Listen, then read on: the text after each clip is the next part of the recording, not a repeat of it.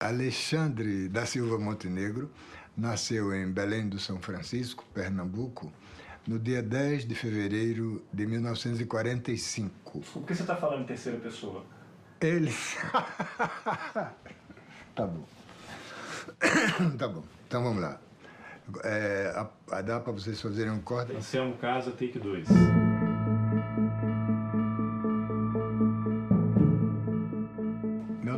Alexandre da Silva Montenegro, natural de Belém do São Francisco. A palavra dele não vale nada. É um traidor. Oi, eu sou o companheiro Renato. Ele é o responsável pelo assassinato da minha mãe. Diretamente. A mulher que ele dizia que era dele, ele tinha assassinado. Ela grávida. Se eu visse ele, eu não saberia como reagir. Acho que eu matava ele de unha. Forças de segurança comunicaram a morte de seis terroristas em Pernambuco. Eu até hoje não sei exatamente como aquilo aconteceu, mas não há dúvida de que os corpos foram colocados ali dentro. Meu nome é Américo Balduino Santos. E ele botou aquela pistola na mesa e girou assim, sabe que ele andar bem disfarçado e bem armado. Né? Tem a capacidade de ganhar confiança dos outros. Era um tão bom relações públicas, tinha tanto isso que se chama carisma, que não se podia duvidar daquele sujeito que enfrentava, dizia tudo que queria e atacava. Eu não existo. Talvez você ainda não saiba, mas eu dirigi uma série documental sobre o Cabo Anselmo para a HBO. São cinco capítulos de uma hora e o primeiro deles foi exibido na terça-feira, dia 12 de abril, às 8 da noite, no canal a cabo. No dia seguinte, quarta-feira, o episódio ficou disponível na plataforma HBO Max Brasil. Isso vai se repetir ao longo das cinco semanas em que a série está sendo transmitida. E toda quarta-feira, um dia depois da exibição, também às oito da noite, está acontecendo um Spaces no Twitter em que eu e o Camilo Cavalcante, da Clareou Filmes, Camilo é o produtor da série, o cara que fez o projeto acontecer, somos entrevistados sobre os bastidores de cada capítulo pelo jornalista e escritor Ferdinando Casagrande. Então, esse episódio que você está ouvindo agora é o nosso bate-papo sobre o primeiro capítulo da série Em Busca de Anselmo. Anselmo, que morreu no mês passado aos 80 anos, foi um dos líderes da revolta dos marinheiros em 1964, apontado como uma possível liderança de esquerda no país, mas que acabou se tornando um traidor e agente infiltrado da ditadura. Eu sou Carlos Alberto Júnior e esse é o Roteirices. Vamos nessa. Olá, boa noite a todos. Eu sou Ferdinando Casagrande, sou jornalista, escritor. Nós estamos aqui hoje nesse Spaces do Twitter para falar sobre a série documental Em Busca de Anselmo, que estreou ontem, 12 de abril, na HBO Brasil. Os entrevistados da noite são o produtor Camilo Cavalcante, e o jornalista Carlos Alberto Júnior, que é roteirista e diretor da série. Nosso encontro vai durar uma hora. Nesse tempo, eles vão nos contar detalhes da produção, em especial desse primeiro episódio, que foi ao ar ontem, já está disponível também no HBO Max, que é o, o canal de streaming da HBO. Boa noite, Camilo. Boa noite, Carlos Alberto. Boa noite, Ferdi. Boa noite, Camilo aí. Boa noite a todos. Obrigado aí pela presença. Boa noite, Ferdi. Boa noite, Carlos, companheiro, companheiro de trabalho. Muito feliz de estar aqui nessa estreia tão esperada, né? E antes da gente entrar no primeiro episódio, eu queria justamente falar com vocês sobre essa questão do tempo, né? Eu queria perguntar como nasceu esse projeto, de onde surgiu essa ideia, para que vocês contassem um pouquinho o caminho percorrido por vocês desde da primeira ideia de fazer uma série sobre o Anselmo até o início da produção, enfim, até essa estreia ontem. Acho que podemos começar o Carlos e depois o Camilo complementar. O que vocês acham?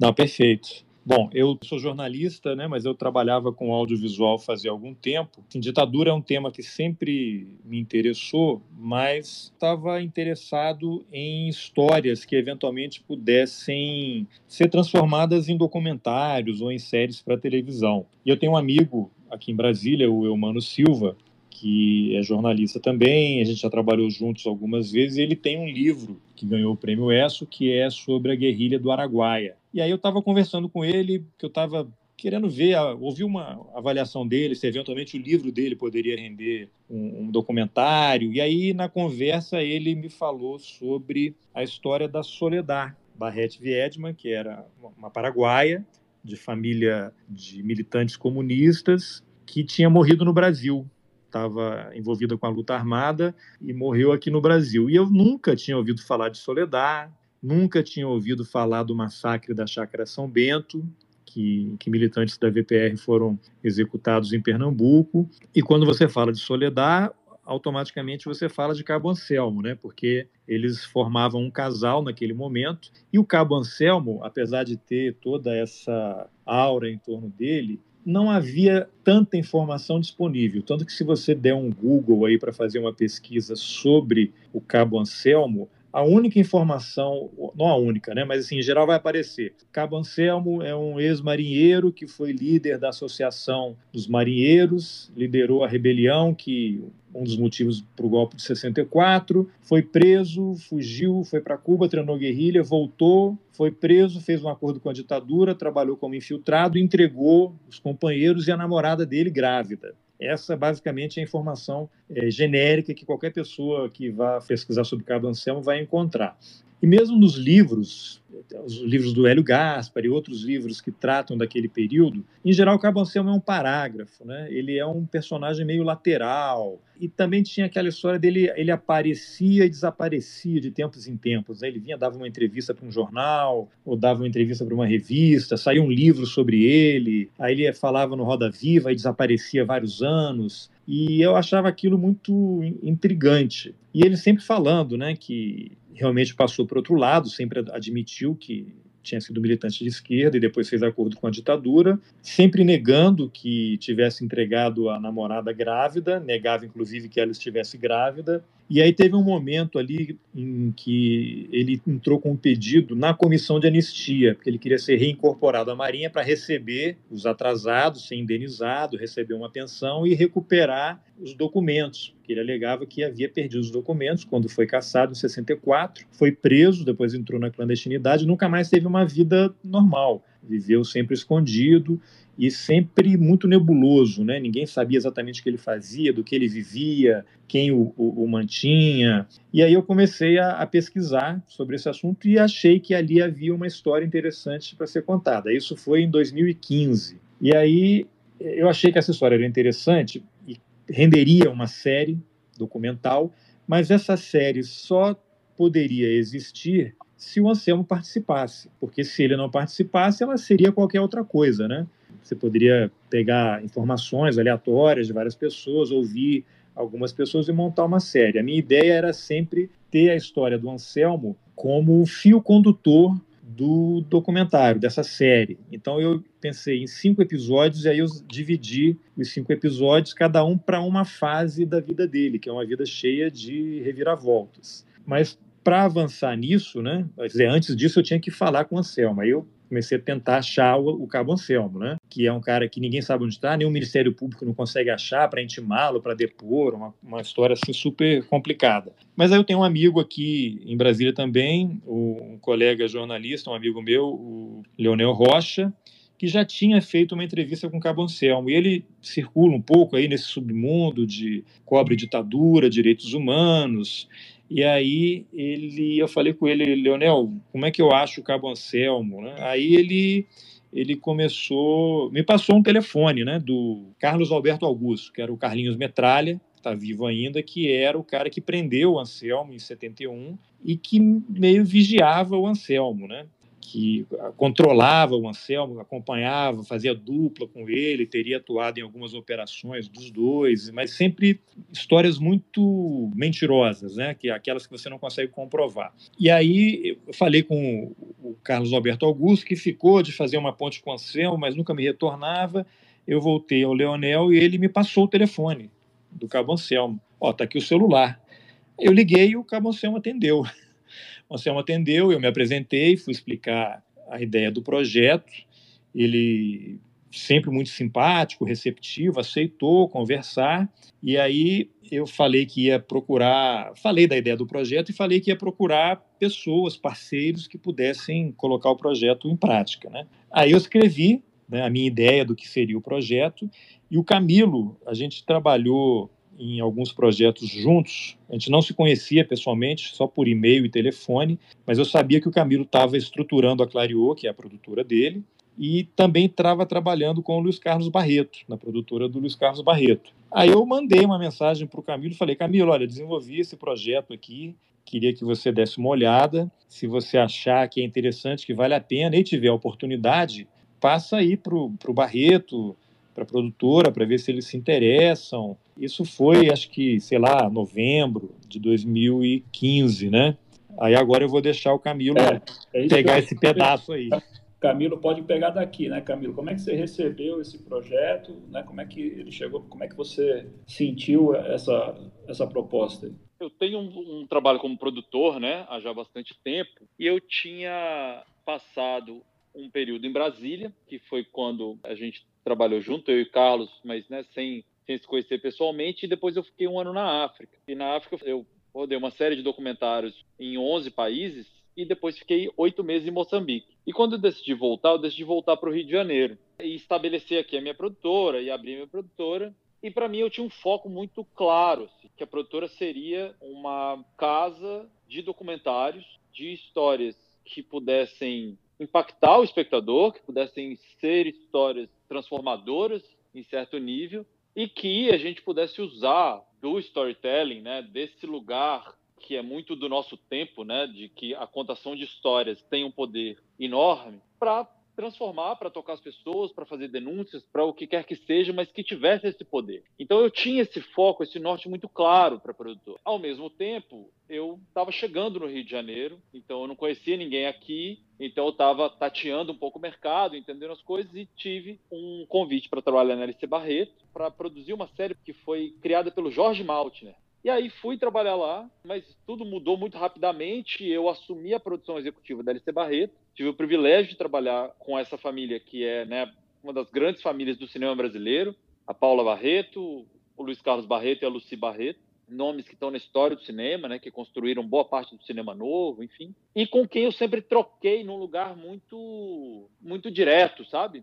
Eu não tinha muito degrau para poder chegar, para poder acessar o Barretão, por exemplo. Então, quando o projeto chegou, quando o Carlos mandou o projeto, eu, eu li, eu falei, olha, primeiro, a gente tem aqui uma história muito relevante para o país, né? A gente tem aqui um, um episódio que monta também o retrato de uma época e que dá para a gente a possibilidade, inclusive, de questionar, né, de jogar luz sobre coisas que até hoje não foram iluminadas. Número dois, como produtor, como alguém que olha para o produto também com o seu potencial comercial, eu falei, tem um, temos um puta personagem. Personagem sombrio, que fez coisas terríveis e que está disposto a falar. Né? Existe, existem vários. Assim, é óbvio que a gente atravessa muitas críticas por ter, em dado momento, num dado momento, dado voz a ele, mas quantos projetos, filmes, séries sobre vilões, sobre serial killers, ou sobre essas pessoas não existem assim? Então, acho que a gente tem sempre que entender a partir de qual perspectiva a gente está olhando para ela.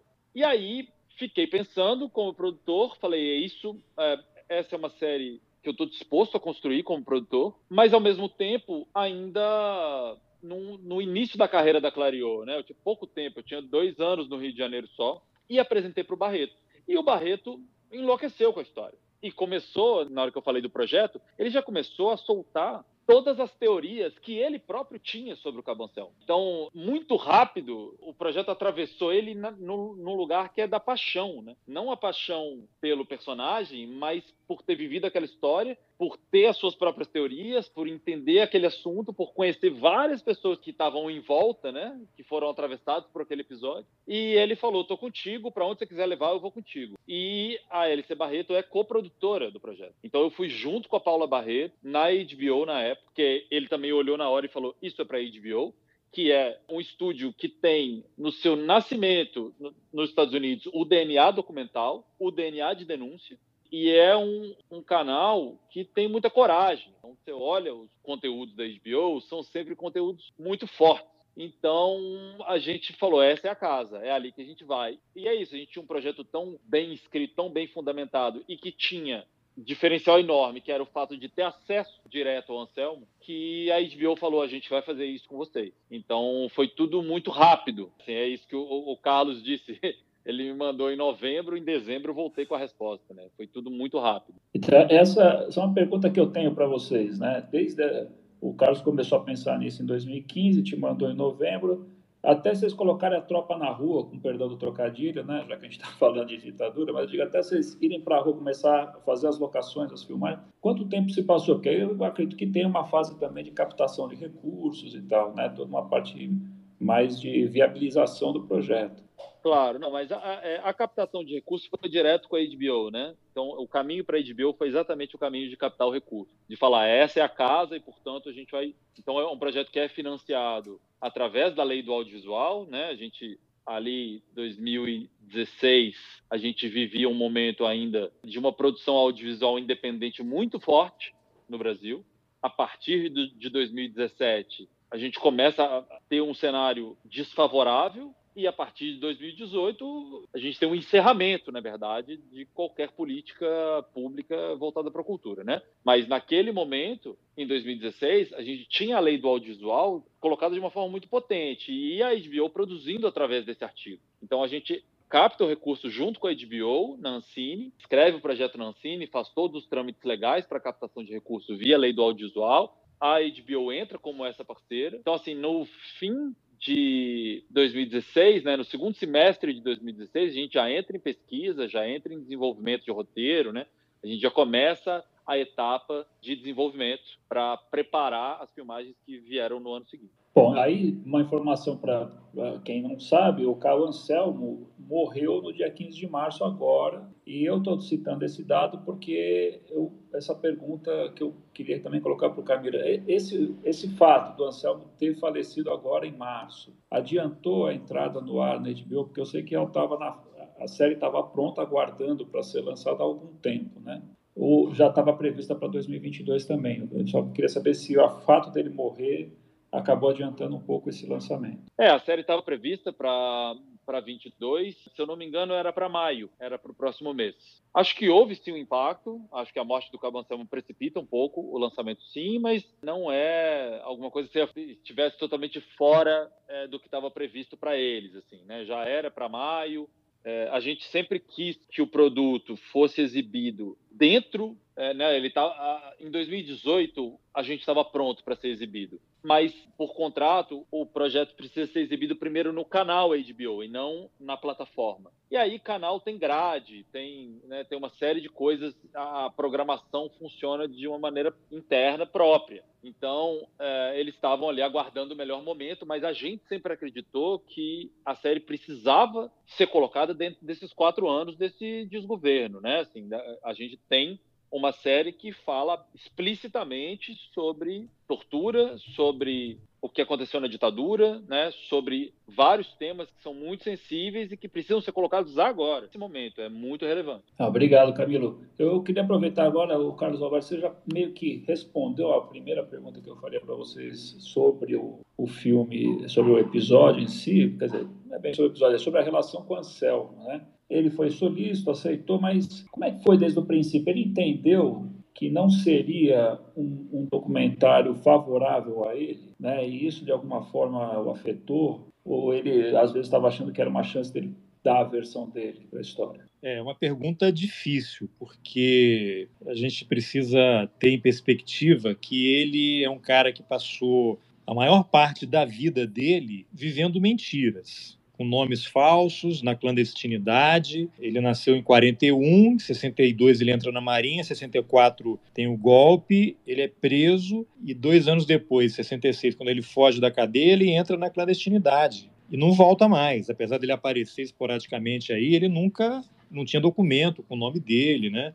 É um cara que precisou criar personas, né, personalidades, nomes, para poder circular nos vários ambientes que ele estava. Eu sei lá onde é que ele esteve esse período todo. Então, quando eu fiz a proposta, e aí era algo que eu já tinha uma ideia, né? Mas quando você vê, sempre que você vê o Anselmo, você imagina um cara que é odiado pela esquerda, pessoas que até hoje gostariam de tê-lo matado, né? E não que ele tivesse morrido de doença.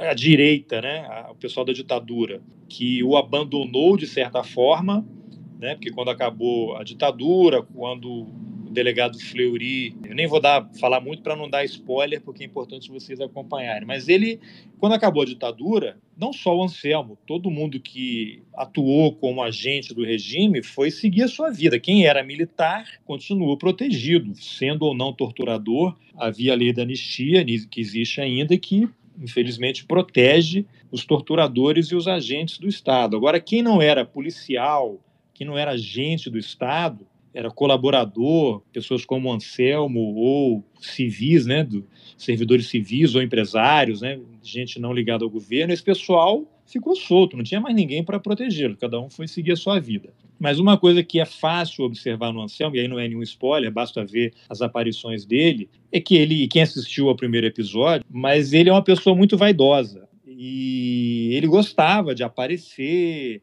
de ser o foco, o centro das atenções, construiu essa aura do maior traidor da história, né? o cara infiltrado que realizou com sucesso todas as suas ações e que está vivo, né? Viveu até os 80 anos, ninguém nunca o pegou. Né? Então, quando você propõe para ele ele ser o personagem principal de uma série, isso aí eu acho que acionou uma série de gatilhos que ele viu, é a chance dele contar a história dele. Só que a história dele é uma história que ele criou. Gente ninguém sabe o que, que ele fez exatamente, com quem ele atuou, se ele acreditava ou não no que ele falava. Até eu e o Camilo, né, Camilo? Você pode até depois comentar um pouquinho. A gente discutiu algumas vezes, discutiu no sentido de conversar, né? Algumas vezes, essa questão, assim, o, o Anselmo, que é um mitômano, né, um mentiroso compulsivo, a gente vai dar voz para esse cara a gente vai ser massacrado, porque, como o Camilo mencionou, estamos dando espaço para um cara que não merece. Então, ninguém mais vai fazer filme nem escrever livros sobre o Hitler, né? A questão não é você dar o espaço, é você colocar o personagem no espaço devido, fazer toda a contextualização para dizer quem é esse cara, não é simplesmente abrir o microfone e deixar o cara fazer o discurso como ele quiser. Então, eu e o Camilo e outras pessoas da equipe também, a gente conversava essas mentiras que o Anselmo conta o tempo todo, porque em vários momentos a gente viu, ele falava uma coisa num dia, no outro dia eu perguntava para ele, ele fala, a mesma coisa, ele respondia outra coisa. E aí, pô, esse cara, ele tá na confusão, né? O jogo dele é a confusão. E para esse pessoal que atuou na repressão, quanto mais confusão, melhor. A confusão é o método. Quanto menos as pessoas conseguirem chegar a uma resposta, é melhor para eles. Então, até a gente falava assim, essa série é meio um elogio à mentira, né? Porque ele vai mentir tanto e a gente não tem como saber o que é verdade e o que não é, porque há coisas que só ele viveu com outras pessoas e muitas dessas pessoas já morreram. É impossível confirmar as informações dele. E aí chegou um momento que eu também coloquei um pouco na minha cabeça que era assim, não, não, na verdade não importa o que ele vai contar, né? Porque você jamais terá como saber o que aconteceu. Se é um fato, confirmado, que outras pessoas, outros depoimentos podem corroborar, que foi a, a, uma linha que a gente seguiu durante a série, né? O Anselmo fala muito, mas ele não fala sozinho. Tudo que ele fala tem outras pessoas confirmando ou negando o que ele fala. E documentação, tudo isso, né? Então, aí teve uma hora que a gente falou assim, olha, já não importa tanto se ele vai mentir ou não, a gente precisa deixar ele falar e vamos confrontá-lo com essas informações para a gente tentar construir uma história que seja factível, porque ele não ia falar. A gente tem o exemplo do Paulo Malhães, que foi um coronel aí que atuou na Casa da Morte de Petrópolis, deu um depoimento à Comissão Nacional da Verdade no Rio de Janeiro, contou um monte de coisa e um mês depois ele foi assassinado, né? O Anselmo sabe, sabia que ele continuava monitorado por aquele pessoal e que se ele pisasse na bola, os caras iam para cima dele. Tinha a menor dúvida disso, né? Não sei se o Camilo pode dar um, uma fazer uma observação aí sobre esse aspecto, né, Camilo? Não, eu acho que tem um aspecto só que eu queria pontuar, que eu acho muito importante, que é a gente fez constar em contrato que o corte final da série poderia estar em desacordo com as opiniões do Anselmo, né? Então a gente assinou um contrato com o Anselmo porque a gente precisava que ele fosse com a gente nos lugares onde a gente queria que ele fosse. Então, essa relação estava estabelecida, mas partindo do pressuposto, desde o início, de que o corte final poderia estar em desacordo com tudo que ele pensa. É, não, não só isso, Camilo. É, vou até acrescentar aqui, o, as pessoas às vezes perguntam, né, ou, ou têm dúvidas. O Anselmo, ele não sabia de nada do que a gente estava fazendo. Ele sabia da entrevista que a gente tinha com ele, que a gente ia tal dia ia estar em tal cidade, ia filmar em tal lugar e que ele seria entrevistado naquele local. Ele não sabia que perguntas eu ia fazer, o que, que a gente ia abordar, em que lugar ele iria. Ele sabia assim: vamos ao Rio e vamos lá em frente ao DOPS, onde você ficou preso. Vamos lá no quartel, na delegacia que você ficou preso e de onde fugiu, que hoje é um, um corpo de bombeiros. Ele sabia que a gente ia lá, mas ele não sabia o que eu ia perguntar, ele não sabia se eventualmente ele, ele seria confrontado com alguma pessoa, se ele ia encontrar alguém. Ele não sabia a pesquisa que a gente tinha feito, e inclusive em alguns lugares a gente. O Anselmo é um dos entrevistados, né? Você já, quem viu o primeiro episódio viu que tem um monte de gente. No total foram 50, mais de 50 entrevistados, pessoas que eu entrevistei em 2000 e final de 2016, começo de 2017, quando a gente filmou, eu entrevistei por telefone, gravando, algumas pessoalmente, para levantar a história toda daquele período, pessoas que conviveram com Anselmo em 64, na Marinha, que foram presas com ele, que estiveram em Cuba com ele e que conviveram com ele quando ele retorna ao Brasil, e familiares de pessoas que desapareceram né, ou que sobreviveram e que tiveram algum tipo de contato com o Anselmo. Então, ele não sabia nada de nenhuma pessoa que a gente ia entrevistar, ele não sabia a história que ia ser com ele, ele sabia que a gente ia contar a história dele. Essa, esse era o quadro geral. Mas eh, a gente nunca fez nenhuma promessa, não fez nenhum acordo com o Anselmo, e ele morreu sem ver a série, porque nem ah, o corte final que nós assistimos para entregar para a HBO, está aqui, HBO, que a HBO assiste, né, faz observações, eventualmente a gente altera alguma coisa e tal, mas o corte final, como o Camilo disse, é da Clariô. Camilo, que é o produtor da série, por contrato com todo mundo, ele é a pessoa que tem a palavra final, ouvindo as opiniões de todo mundo. Mas ele é que diz assim: ó, este é o corte. Mesmo que a HBO não gostasse, o Camilo tinha autonomia contratual, depois me corrija aí, Camilo, se eu falar bobagem, é contratual de dizer, não, essa aqui é a nossa versão, HBO, é isso aí que a gente vai fazer e, e, e pronto, né? Então o Anselmo, ele não viu nada, zero, ele morreu sem saber o que estava sendo contado na, na série. Eu quero pegar um gancho aqui né, nessa informação que vocês deram agora, porque fica claro nesse primeiro episódio, todo mundo que assistiu é, vai ter percebido que a vaidade é um, é um elemento fundamental na construção da personalidade do Anselmo, é o que coloca ele na posição de destaque em 64, né, entre os marinheiros. Ele mesmo fala isso, né, que ele se sentiu bajulado, se sentiu o próprio, ele fala, o próprio João Goulart, né, e aí tem uma coisa que eu queria levar para o Camilo, Camilo, que me chamou a atenção logo no início do primeiro episódio, que vocês é, usaram duas cenas já, as duas primeiras cenas do Anselmo. A primeira aquela em que ele está dando as informações sobre o documento que ele ganhou da ditadura, né, o nome que ele usou, o RG que ele tem com um nome falso, que ele começa falando na terceira pessoa e aí o Carlos interrompe e fala, mas você está falando na terceira pessoa tal? E aí ele ri e fala, não, depois faz uma... Ah, e você deixou aquilo, né, né, poderia ser, parece um, um erro de gravação, né, vocês deixaram aquilo e deixaram um outro momento em que ele está levantando da cama e, eu, e quem está tá filmando ali, o cinegrafista, pede para ele repetir a cena.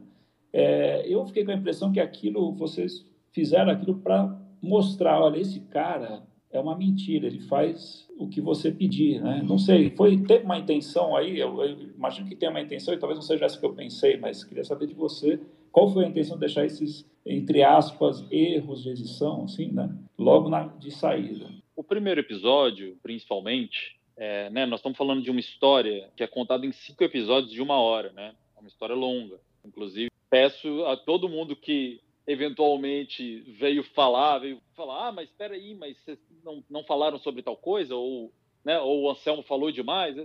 Tá, vamos lá, são cinco episódios, são 300 minutos de conteúdo, né? Assim, a gente passou pelos primeiros 60. E o primeiro episódio é muito importante para construir o personagem, para a gente entender, para que o espectador entenda, quem conhece o Anselmo, quem conhecia as histórias ou quem nunca ouviu falar dele, entenda de quem a gente está falando. E a gente está falando de um cara que boa parte das histórias nas quais ele estava envolvido eram ficções, eram teatro. Né? Ele começa, inclusive, dando cinco, seis nomes que ele já teve e que ele, com os quais ele enganou pessoas. Né? Então, nós estamos falando de uma pessoa que e que inclusive e, num episódio mais adiante vai dizer o tanto que é bom ator. Então, eu acho que a construção do personagem é muito importante nesse início. E, claro, essas imagens elas têm uma função. Todas têm, mas essas estão lá de uma maneira muito clara, dando conta disso. Não de uma maneira premeditada, mas uma vez na ilha, uma vez que a gente se depara com o material que a gente tem, a gente entende que o nível de atuação dele é ainda maior. E aí fica, é, é assim, é, é impossível que a gente não escancare isso. Não, é, eu, eu realmente eu enxerguei essa intenção de vocês, né? Eu já conhecia um pouquinho da história do Anselmo, não como eu vou conhecer a partir da série, né? Que eu tenho certeza que vocês aí aprofundaram como não, não havia registro em outros lugares, né? Eu queria fazer mais uma pergunta a respeito da questão técnica e é, histórica sobre os áudios. Tem muitos áudios antigos ali nesse primeiro episódio e alguns, claro, são os áudios originais. A gente percebe pelo porque, bom, você tem o áudio do Darcy Ribeiro comunicando a viagem do João Goulart para o Rio Grande do Sul. Você tem o, o, o áudio do Auro de Moura Andrade declarando vago, o cargo de presidente da República são originais, mas eu quero saber se são todos originais ou se vocês tiveram reconstrução de alguns, por exemplo, aquela leitura da reportagem sobre a morte dos guerrilheiros. É. Só uma, uma, correção ali, não é a, a, voz do Darcy Ribeiro, não ali. O Darcy era o chefe da Casa Civil, ele envia a carta ao Congresso e aí é o secretário da mesa é que faz a leitura, mas aquela voz não é ah, não é o Darcy. do Darcy Ribeiro, não. Mas o, o do Auro de Moura Andrade, sim.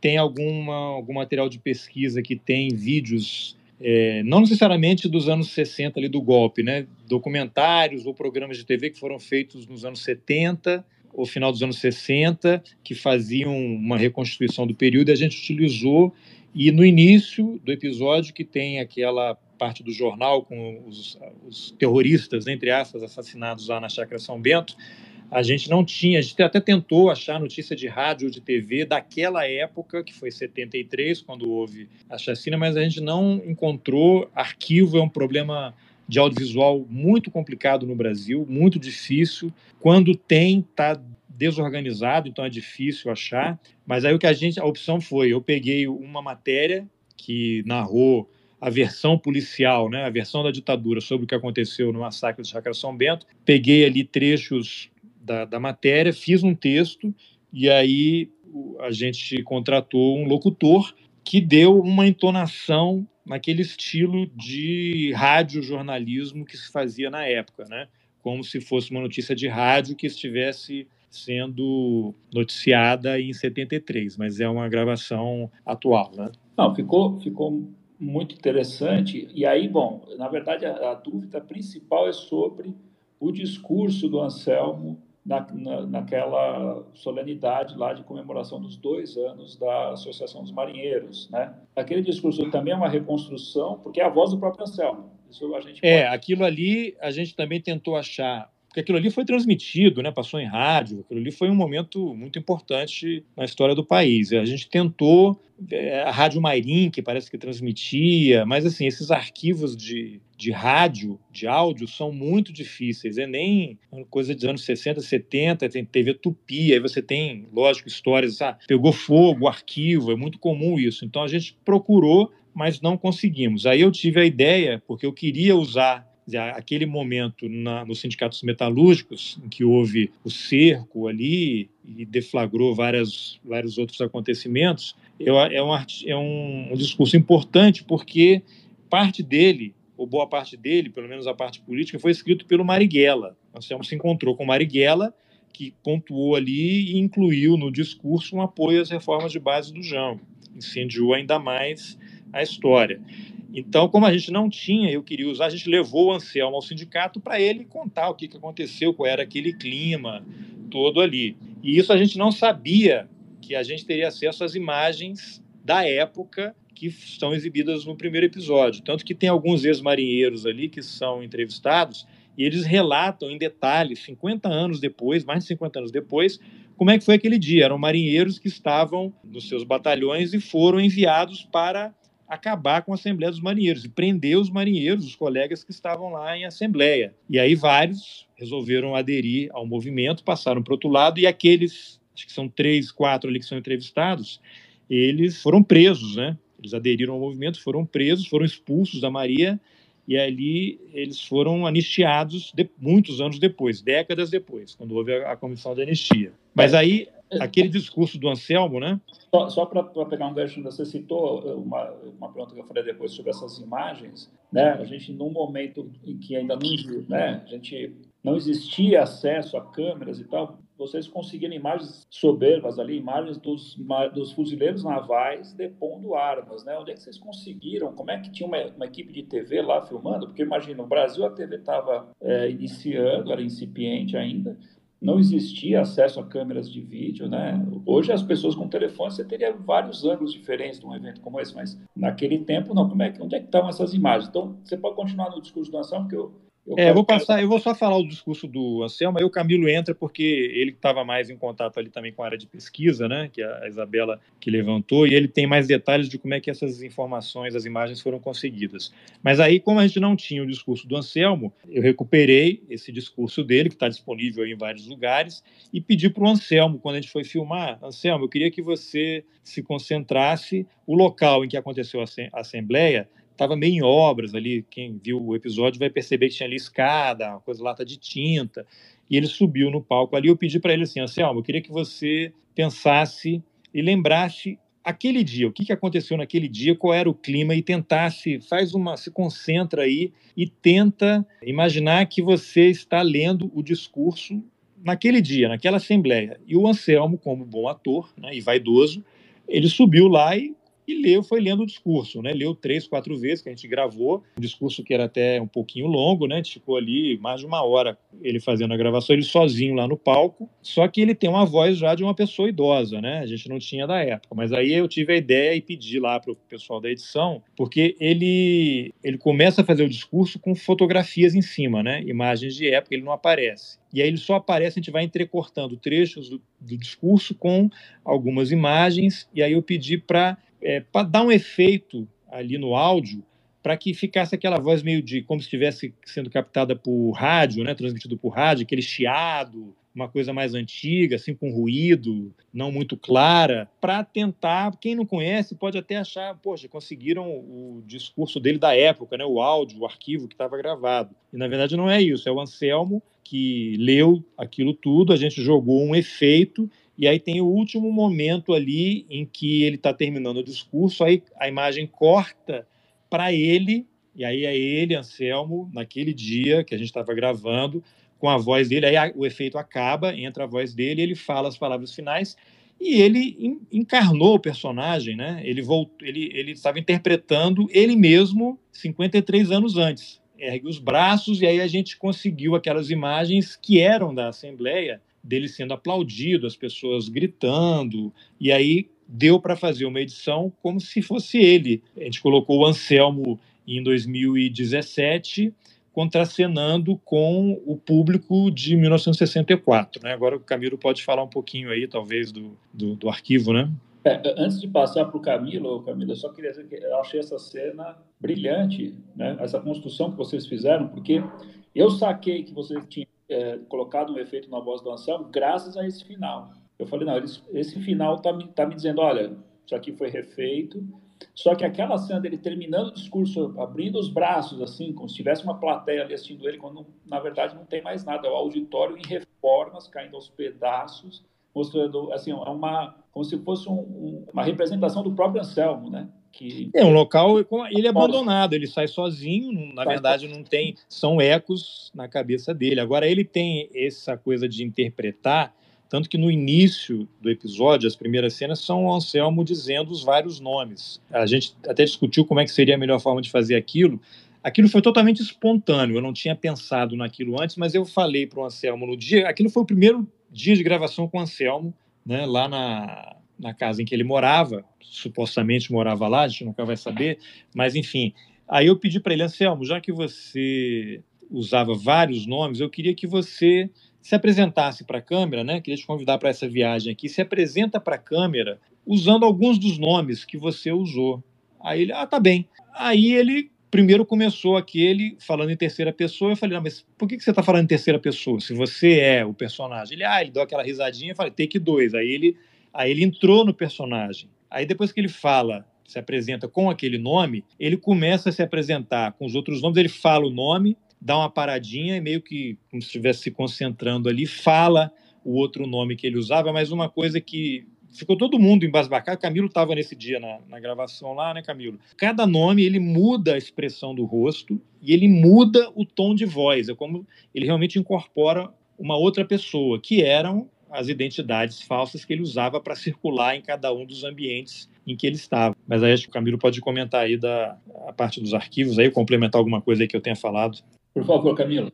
É, eu acho que esse, esse lugar do, do acervo, né, de, de memórias, é um lugar muito importante. Primeiro porque, é, para quem viu essa cena, é impressionante a possibilidade que a gente tem de reconstrução de um fato, tanto narrado pelos marinheiros quanto demonstrado pelas imagens, né? Tem uma imagem que, inclusive, é uma imagem que a gente só consegue acreditar ela ao próprio Anselmo, que é alguém que é exatamente quando ele diz que ele, ele mesmo diz que ele subiu em cima do muro para fazer um discurso e a gente tem essa imagem, tem a imagem de um sujeito, não dá para chegar muito perto, então a gente não tem certeza, mas o jeito como ele se move, a eloquência com que ele brada ali, assim, não poderia ser outra pessoa. Naquele momento, a única liderança que faria isso era o Anselmo. Então a gente tem realmente imagens muito preciosas, um trabalho de pesquisa brilhante da Isabela Mota, que é uma pesquisadora genial, assim, que é muito parceira, parceira de longa data, que fez todos os meus outros filmes, tudo que eu precisei produzir depois e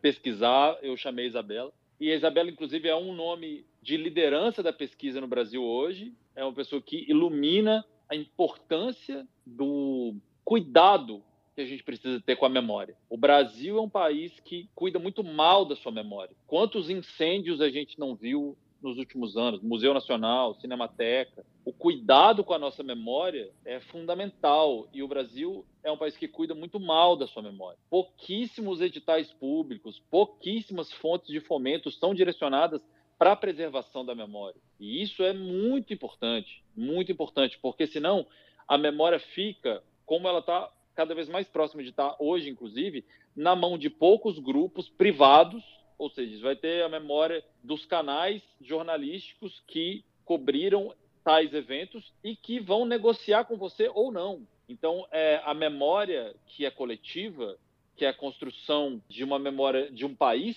e que dá para a gente a possibilidade de se enxergar e de entender para onde que a gente está indo, de onde que a gente veio, fica na mão de poucos e numa perspectiva de uma memória privada e não coletiva. Então, acho que isso é fundamental. Assim, essas imagens, inclusive, vêm de acervos públicos, essas imagens vêm da TV pública, as imagens vêm da Cinemateca, né? vêm de acervos públicos e que precisam ser cuidados e que precisam ser mantidos.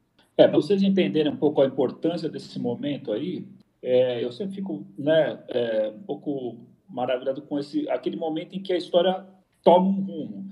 Se os fuzileiros navais tivessem cumprido a ordem que eles tinham de entrar no sindicato, prender o Anselmo, os demais diretores e acabar com a reunião, não teria sido gerada a crise institucional que culminou na saída do ministro da Guerra, ministro da Marinha, no caso, né? e que levou o restante das forças ali a dar um passo além no caminho de tirar o Jango do, de dar um golpe militar, né?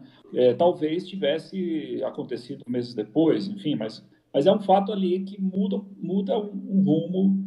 Um, no, no, momento, o Brasil vivia uma situação conflagrada, né? Mais ou menos parecido com o que a gente tem agora, sociedade dividida. E aquilo foi foi um estopim, porque o, o Jango perdoou os marinheiros, né? o que para a oficialidade não era aceitável de maneira alguma. Mas olha, eu já estou olhando aqui, nós estamos a 10 minutos do horário que a gente tinha se proposto. Eu queria acelerar um pouquinho e pedir para vocês, vocês, nesse primeiro episódio, vocês voltam à cidade onde Anselmo nasceu, Itaporanga da Ajuda, né? E ali vocês entrevistam amigos de infância, parentes de Anselmo, recuperam a história dele, né?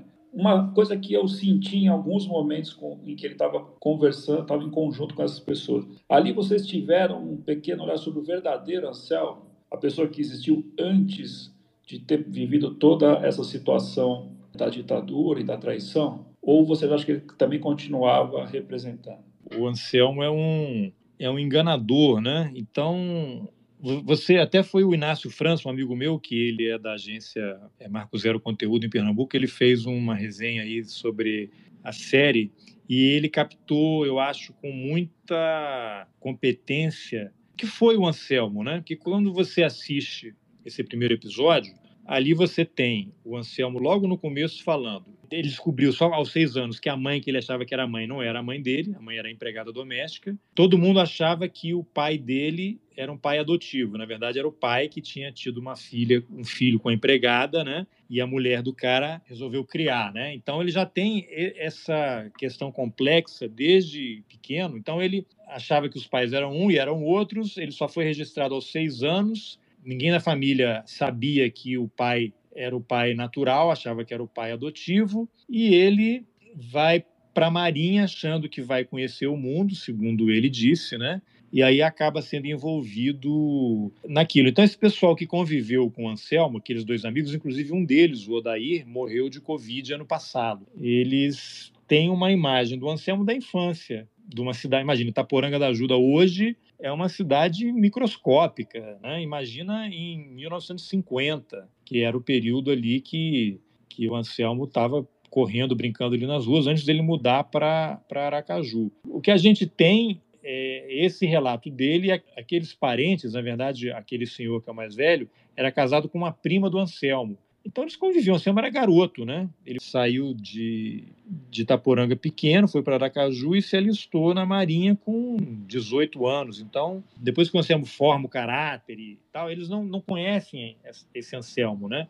Esse Anselmo começa a ser moldado depois que ele sai de lá. Então, é, eu não sei, o, o Camilo, o Camilo acompanhou não todas as filmagens, mas acompanhou todas as filmagens com o Anselmo, né? E pôde perceber a mudança de humor do Anselmo, que vocês vão perceber à medida que os episódios forem sendo exibidos, né? Então, o Anselmo é uma pessoa muito educada, gentil, simpática, sedutora, preparada, inteligente, articulado e ele seduz as pessoas, né? Então, só que ao mesmo tempo é um é. cara capaz de atrocidades ali, né? Acho que o Camilo pode comentar algo aí. É, não, o que eu queria dizer a respeito do que o Ferdi trouxe é que, primeiro, é isso, né? A gente está o, o, tempo todo a gente está num lugar de suspeição, assim, a gente nunca com Anselmo esteve desarmado ou acreditando em tudo que acontecia, porque a gente tinha um histórico que preparava a gente para esse momento. O que eu acho sobre Itaporanga, de novo, é que é um espaço dramático que ajuda muito na construção do personagem, de novo. E foi a primeira vez que eu vi o Anselmo sendo atravessado por algo, genuinamente, sabe? Assim, eu vi ele puto, com perguntas, eu vi ele, eu vi ele, mas assim, muito tudo era, tudo me parecia muito dentro de um papel, tudo estava muito preparado dentro dele, né? Não sei se daquele momento exatamente ou já por uma repetição de comportamento, né? Mas em Itaporanga da Ajuda, quando a gente termina aquela entrevista dentro da casa da família dele, é a primeira vez que eu vejo ele sair escondido da gente e chorar. Eu vi isso acontecer, ele não veio para a gente para que a câmera pegasse esse momento, para que ele pudesse se vitimizar ou qualquer coisa que fosse. Pelo contrário, eu vi que ele saiu escondido e eu dei a volta na hora que eu vi ele estava num canto fumando sozinho chorando. Então foi a primeira vez que eu vi ele de fato ser atravessado por alguma coisa. Né? Independente do que isso significava ali, o importante era o personagem se transformar também de alguma maneira. Não que ele tenha ficado melhor ou pior, mas ele de fato é atravessado pelo que está acontecendo. E isso contribui muito para o que vem a seguir. Então eu acho que é, é um pouco por aí, sabe? É, Camilo lembrou muito bem. Eu nem lembrava disso, Camilo. Ainda bem que você lembrou, porque realmente ele sai ali e ele vai, se afasta, meio que soluço, não, não se deixa filmar e é aí também não, não tem como saber, mas a, a impressão é que assim ele ele tem momentos de humanidade, né? Ele tem esse personagem que ele cria para poder lidar com a gente o tempo todo, mas tem horas que o bicho pega e ele fica, porque tem uma. Logo na, tá, tá, tá nesse primeiro episódio, né? É o, um dos filhos daquele senhor que foi casado com a prima do Anselmo, que ele estava extremamente incomodado, ele não queria ele não queria participar. Chegou no momento que o cara estava passando em casa e puxaram ele para falar. E ele vai questionar o Anselmo, né? E o Anselmo, você vê assim a impaciência dele, né? O cara, ah, você participou desse momento glorioso. Ele começa a falar e o Anselmo, qual é a pergunta? E aí o cara fala, houve a traição? Aí o Anselmo dá um silêncio, a gente corta, porque aí já é parte da, do arco dramático, né? Da, da história. Mas ele tem, ao longo da série, alguns momentos assim que você percebe que ele fica desconcertado. O que para a gente é ótimo, porque é o objetivo. Não tinha nada combinado, ele não sabia o que eu ia perguntar e ele evidentemente não gosta de várias das coisas ali que são apresentadas para ele, porque eu não sei, na cabeça dele talvez ele tivesse isso de que ele estaria no controle da narrativa, né? E, e não estava. Não, exato. Eu, eu captei, é, eu, eu achei ter percebido uma pequena alteração muito sutil nele, naquela fala em que ele está conversando com a amiga e, e, conta que ele emprestava a bola e aí né, pegava a carteira de cigarro em troca para fazer sei. Ali ele parece realmente uma pessoa em contato com uma memória verdadeira, o que do todo o resto você está o tempo inteiro na dúvida, né? Até é, ao longo desse episódio, vocês que já assistiram ou quem ainda vai assistir, desculpem pelo, pelo spoiler, mas tem vários, vários detalhes em que ele é desmentido por outros depoimentos. Né? Por exemplo, ele diz que ele se refugiou na Embaixada do México, né, assim que o golpe aconteceu, em 64, e aí houve lá uma, um sorteio para decidir quem sairia para tentar reorganizar os marinheiros. Aí um fuzileiro naval que presenciou esse momento falou, não, não houve sorteio nenhum. A AP decidiu que tinha que ser ele, acho que foi a AP, né? decidiu que tinha que ser ele, porque era uma pessoa que tinha um nome nacional e tal. E ele aceitou e saiu porque ele quis, não teve. Então tem vários outros momentos, né? A fuga dele da prisão também, que ele disse que não recebeu um dinheiro que foi mandado pelo Brizola para subornar os, os carcereiros, enfim. Então o tempo inteiro você está com essa coisa, o que é verdade e o que não é, né? Isso fica no ar. E aí, caminhando para o final do episódio, que deixa a ponta para o segundo, não sei se vai se resolver no segundo, é a pergunta que eu vou fazer para vocês, tem essa questão que surge. Ele era, o Anselmo já era um agente antes do golpe, um agente provocador antes do golpe, ou o, o Anselmo se acredita né, que ele teria sido virado para se transformar num infiltrado da sua prisão em 71, Será que ele não foi virado já nessa prisão de 64, quando ele fica ali eh, naquela situação absolutamente estranha, numa, numa cadeia no alto da Boa Vista, no meio do mato no Rio de Janeiro, podendo sair para fazer o que quisesse e tal, e voltar? Será que ali ele já não tinha sido cooptado pelo sistema? É uma Sim. dúvida para vocês. Perdi essa pergunta, ah, você vai refazê-la no Spaces depois do último episódio. É, eu acho que eu acho que tem uma coisa que a gente, eu e Carlos até falamos essa semana, é que todas as suspeitas em relação ao Anselmo são válidas, todas. Que sequer era cabo, cabo Anselmo sequer era cabo. Então qualquer coisa pode ser ou não. Eu acho que realmente a gente vai ter que ir até o último episódio com essa aí. É, se, se, é, se é uma resposta do último episódio, então vamos deixar em suspeito, porque eu não quero spoiler para mim. Eu só vi o primeiro, né? não, não prometemos, não prometemos nada, né? Contenham as suas expectativas aí. Tá, então eu acho que a gente pode encaminhar para encerrar. Não sei se é, já são nove horas, era o que estava previsto, a gente conseguiu ficar dentro. Claro que eu ainda tinha outras perguntas para fazer aqui que eu tinha levantado, mas a gente vai ter na semana que vem um novo encontro. Aí vai ser um novo episódio, mas algumas das perguntas eu acredito que são até sobre a série toda eu posso guardar. Cartas para a redação. Né? Só lembrando para o pessoal aí que a ideia é. Isso causou muita confusão e frustração nas pessoas, né? Que não, ficou muito claro. Todo mundo achou que ontem ela, a série estaria disponível já no HBO Max e não estava, né? Então a lógica é a seguinte: toda terça, né, são cinco episódios, então cinco terças-feiras, começando ontem, 8 da noite, no canal principal do HBO, que tem HBO Family, Extreme e tal, mas é o canal principal do HBO, 8 da noite, terça-feira, é um episódio. No dia seguinte, no caso hoje, o episódio entra na plataforma HBO Max, que é uma plataforma de streaming como Netflix e tal. Só que a gente não sabe o horário. A HBO sobe, eles têm lá uma, uma fila de produções que vão subindo, eles é que determinam isso. Hoje entrou, era quatro da tarde, uma coisa assim. Então, no cabo, toda terça-feira, 8 horas, ele vai ser exibido, aí entra na grade e vai ser reprisado é, nos dias seguintes, em horários diferentes, você tem que olhar qual é a programação do canal.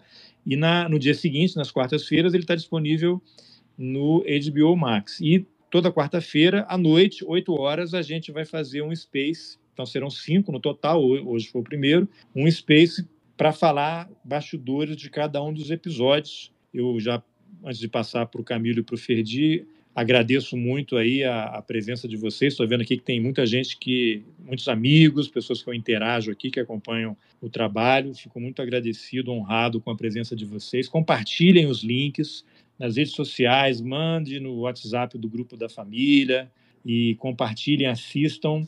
E uh, eu acho que essa série ela é importante, ela transcende a questão do audiovisual. É uma oportunidade para a gente rediscutir a lei de anistia, a questão da impunidade, impunidade dos torturadores, direito à memória e à justiça, e que esse tema volte ao centro do debate. É importante que a gente tenha isso, isso tudo aí no horizonte. Obrigado a todos aí e até semana que vem. É, estendo as minhas, os agradecimentos do, do Carlos aí, gostaria de agradecer todo mundo, convidar todo mundo a assistir, né? Então, toda terça 8 da noite, tem novo episódio na HBO. No dia seguinte entra na plataforma. Compartilhem, vamos falar sobre isso, é fundamental.